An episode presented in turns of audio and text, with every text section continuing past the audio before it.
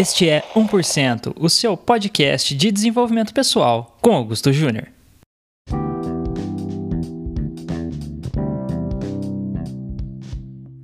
E aí, bem-vindos e bem-vindas a mais um episódio do 1%, nosso podcast. Que coisa boa estarmos juntos mais uma vez. Hoje nós vamos falar sobre como começar a ser líder. Virei líder, e agora? O que, é que eu faço? Quais são os desafios? Quais são as armadilhas? O que, é que se espera de mim? Então hoje iremos falar um pouquinho sobre essa fase da liderança que é tão importante, tão relevante para a nossa carreira. Eu tenho uma impressão de que a forma como você vai lidar com essa primeira experiência de liderança vai ajudar você no restante do desenvolvimento da sua carreira. Então é muito relevante estudarmos e pensarmos e refletirmos sobre isso. Quero pedir para você marcar aí no seu, nas suas redes sociais, compartilha. Se você tiver ideias de temas, se você tiver ideias, sugestões de pautas, a gente está nessa primeira temporada falando temáticas como, né?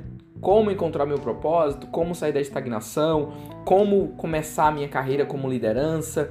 Então, se você tiver alguma sugestão, manda para mim, manda no LinkedIn, no Instagram, Augusto Júnior 1. Pode mandar no e-mail também. Estou usando escola de carreira@gmail.com.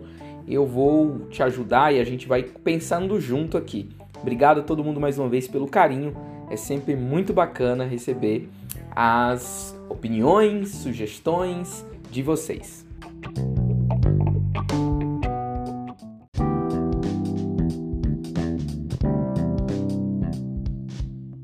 Para você liderar, você não precisa de cargo. Você não precisa de função. Liderança é uma atitude, é uma postura, né? Então é, é a capacidade de influenciar se você precisa de um cargo, você não é líder. Eu acredito muito em todas essas frases. De fato, faz muito sentido assim. A liderança não precisa de cargo, você lidera de onde você está, você tem a capacidade de influenciar. Somente nos dias de hoje, né? Mais do que nunca, a gente precisa dessa liderança que faz, que, que não se importa com o cargo. Mas eu também sei o quanto é relevante você ter o primeiro cargo de liderança o quanto é desafiador, o quanto é emocionante, né? Então, é, a gente sabe que para ser líder eu não preciso ter cargo, mas é muito legal quando você passa pela experiência de ter o seu primeiro cargo como liderança. Tem uma coisa que eu aprendi que eu acho que faz sentido compartilhar aqui. Tava conversando uma vez com um diretor de RH de uma grande empresa e ele falou assim: para uma pessoa receber a promoção aqui é, de a, assumir uma liderança ou subir de cargo, né, mesmo já sendo líder, primeiro ela já tem que estar fazendo a função que ela quer, que ela quer fazer. Ela tem que fazer antes de ter o cargo. Segundo, ela precisa treinar alguém para ficar no lugar dela. Alguém foi treinado para fazer o que ela faz. E terceiro, as pessoas pares dela já reconhecem aquela pessoa com outra função. É tipo assim, ah, fulano é analista? Nossa, eu pensei que ela não era analista, eu pensei que a função dela era outra. De tão estratégica, de tão relevante que a pessoa se torna para a organização. É, eu acredito muito nessa jornada. Tem uma frase do Peter Druck que ele fala assim: As únicas coisas que evoluem por vontade própria em uma organização são a desordem, o atrito e o mau desempenho. Para todas as outras se exige liderança. E quando a gente fala de liderança, a gente faz, muitas vezes a gente acha que para ser uma liderança relevante, para ser uma liderança que cause impacto, eu preciso chegar ao topo da organização. Eu preciso estar tá no C-level, ser um VP, ter muita gente debaixo de mim. E não necessariamente. Na verdade, a organização, na sua grande maioria, ela é sustentada pelo middle manager, né? Pela liderança do meio ali. Então, esse é o convite para a gente valorizar, ressignificar a parada da liderança. Né? Então, acho que isso ajuda muito. Para falar desse tema, eu pensei aqui em a gente trazer o Rancharan. Rancharan é um indiano, né, considerado o guru dos CEOs. Rancharan, ele é CEO, ele é guru, ele é coach dos líderes das maiores empresas globais, assim. Então tem uma, uma carga, uma demanda, uma experiência altamente estratégica. Além disso, Rancharan também, ele hoje é membro do conselho de empresas em todos os continentes. Isso dá para ele uma visão privilegiada do que está acontecendo no mundo dos negócios, né? Entre essas empresas, hoje Rancharan é membro do conselho da Amazon. Então ele faz parte do board da Amazon, então é muito legal. E um dos livros do Rancharan é o livro Pipeline da Liderança, um dos livros mais famosos dele. Nesse livro, Rancharan traz seis transições que uma liderança passa. E ele vai explicando cada um dos níveis, né? Nós aqui vamos falar só do primeiro, que é a primeira transição. Quando você deixa de ser líder de si e passa a ser líder de outros. Você deixa de ser gestor de si e passa a ser gestor de outras pessoas, que é essa primeira função da liderança, que é o primeiro cargo. E ele fala que essa é uma das transições mais desafiadoras e mais emocionantes. Porque aqui você vai ter as pessoas que ansiavam por isso, aquelas pessoas que desejavam chegar nesse lugar. E aquelas que, por conta dos resultados, elas nem almejavam tanto, mas elas foram crescendo e acabou que chegou lá. Então, esse é, o, é os dois perfis. Quando se chega nessa função, né, você sai da função de gestor de si para gestor de outros, o grande ponto aqui é conseguir atribuir tarefas.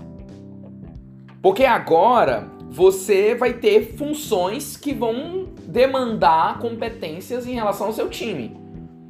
Então você vai precisar aprender a delegar, por exemplo, dividir a carga, as tarefas, ter clareza nessas tarefas, delegar. Primeira coisa que você vai aprender é delegar. Precisa aprender a saber direcionar as pessoas, a empoderar as pessoas, a dar para as pessoas as instruções e os direcionamentos corretos. Segundo, você vai precisar treinar essas pessoas, desenvolvê-las. A gente vai falar um dia aqui só sobre desenvolvimento, só sobre treinamento, mas quando você pensa em treinamento, você fala de treinamentos de soft skills, de funções e gerenciais. Você vai ajudar as pessoas a se organizarem. Uma terceira coisa, uma terceira atribuição que você vai ter é de engajar o time. Como é que engaja o time? Você engaja o time quando você entende os valores, o propósito e os anseios do time e mostra a conexão desses anseios, desses desejos e desse propósito com o que a pessoa faz. Porque a pessoa no final ela não está vestindo a camisa da empresa, ela está vestindo a própria camisa, entendeu? Então eu tenho que mostrar ou ajudar a pessoa a entender como é que ela faz, porque a motivação, essa questão da motivação, não é externa. Apesar de que sim, é importante aumento de salário, bonificações, fatores extrínsecos fora, a verdadeira motivação ela é de dentro. Então o que você tem que fazer é ajudar a pessoa a perceber e ela se engajar, ela motivar e você manter esse engajamento alto. Essa é a terceira atribuição. E a quarta é você mensurar resultados. É você conseguir medir se está indo bem, se não está indo bem, reconhecer quando a pessoa for bem, ter as micro celebrações, mas também ter os feedbacks, ter os micro feedbacks, os, os ajustes de rotina. E aqui as pessoas cometem dois erros. Ou elas dão feedback demais negativo e não celebram, ou elas celebram e não dão feedbacks. E o caminho da, da, da liderança saudável é fazer os dois, né? Você dá, reconhece quando precisa e você também, quando precisa, você dá feedback. E você vai fazendo dessa forma. Essas são as quatro atribuições: delegar, treinar, engajar e mensurar. Mas eu percebo que existem alguns erros fatais que a liderança precisa evitar nesse primeira, nessa primeira experiência. Estava conversando com uma amiga minha, muito querida, que eu gosto muito, que era uma pessoa que desejava muito, ela ansiava por esse momento de liderar times. Tava super empolgado e ela, Guto, eu já fiz algumas sessões de mentoria com ela, disse assim: Guto, eu vou começar a liderar, tô emocionada, me ajuda. A gente marcou um papo para conversar. E eu alertei ela sobre esses três, essas três armadilhas que a liderança precisa ter muito cuidado, muito cuidado. A primeira armadilha é a armadilha de você deixar de ser o craque. O que, que isso significa, Augusto? É que antes de você ser líder, você é avaliado pelos seus resultados. Você é avaliado pelo que você faz. Então você vai ter alta performance, você vai virar noite, você vai. Porque é, esse é o ponto, né? Mas quando você passa a ser líder, você passa a ser avaliado não é pelos seus resultados, é pelo resultado dos outros, é pelo resultado do time. E aí, não é você fazer o trabalho, é você criar para que o time faça. E você precisa fazer isso, e quando você faz isso, você sai do protagonismo. Você sai do holofote você para de brilhar. Tem um, uma frase que o Bono Vox falou quando ele participou da premiação da revista Time em 2009 das pessoas mais das 100 pessoas mais influentes do mundo. E ele fala assim: Dizem que depois de uma reunião com o grande primeiro-ministro William Wirt Gladstone, você saía ach se achando que era a pessoa mais que ele era a pessoa mais inteligente do mundo. Você se encontrava com ele e você achava ele a pessoa mais inteligente do mundo. Mas depois de conversar com Benjamin de Israel, que na época era o seu rival, você se saía se achando a pessoa mais inteligente do mundo. Entendeu a diferença? Quando você conversava com o Gladstone, você achava ele a pessoa mais inteligente do mundo. Quando você conversava com o Benjamin de Israel, você se achava a pessoa mais inteligente do mundo. Então, liderança é sobre fazer as pessoas serem maiores.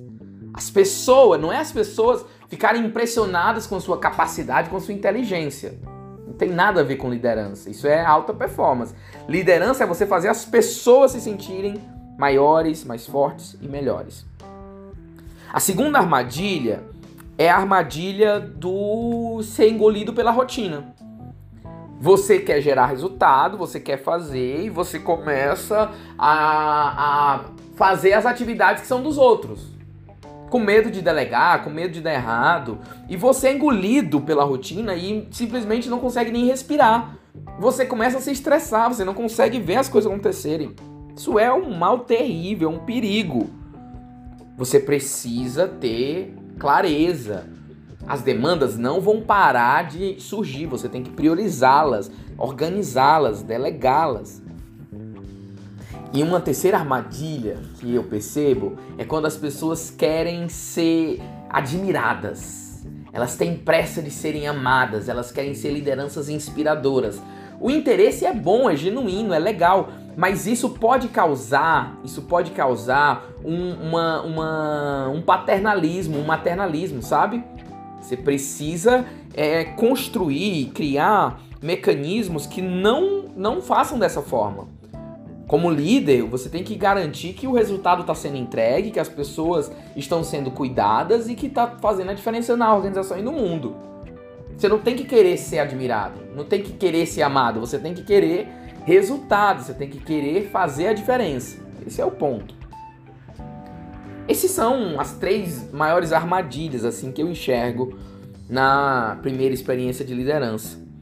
Se eu puder dar uma sugestão para você, né, nesses nossos 15 minutos que a gente está passando aqui, para você conseguir ser efetivo nessa primeira experiência da liderança, primeiro, tenha clareza. Mostre para o time a visão, quais são os objetivos e quais são as atividades de cada um. Quais são os gols da, da sua área, né? E quais são os gols individuais, no curto e no médio e no longo prazo. Segundo, fortaleça e crie vínculos de confiança. Crie relações genuínas, porque essa relação de confiança vai gerar influência, vai te ajudar. Gere essa, essa conexão verdadeira, genuína. E terceiro, estabeleça uma rotina.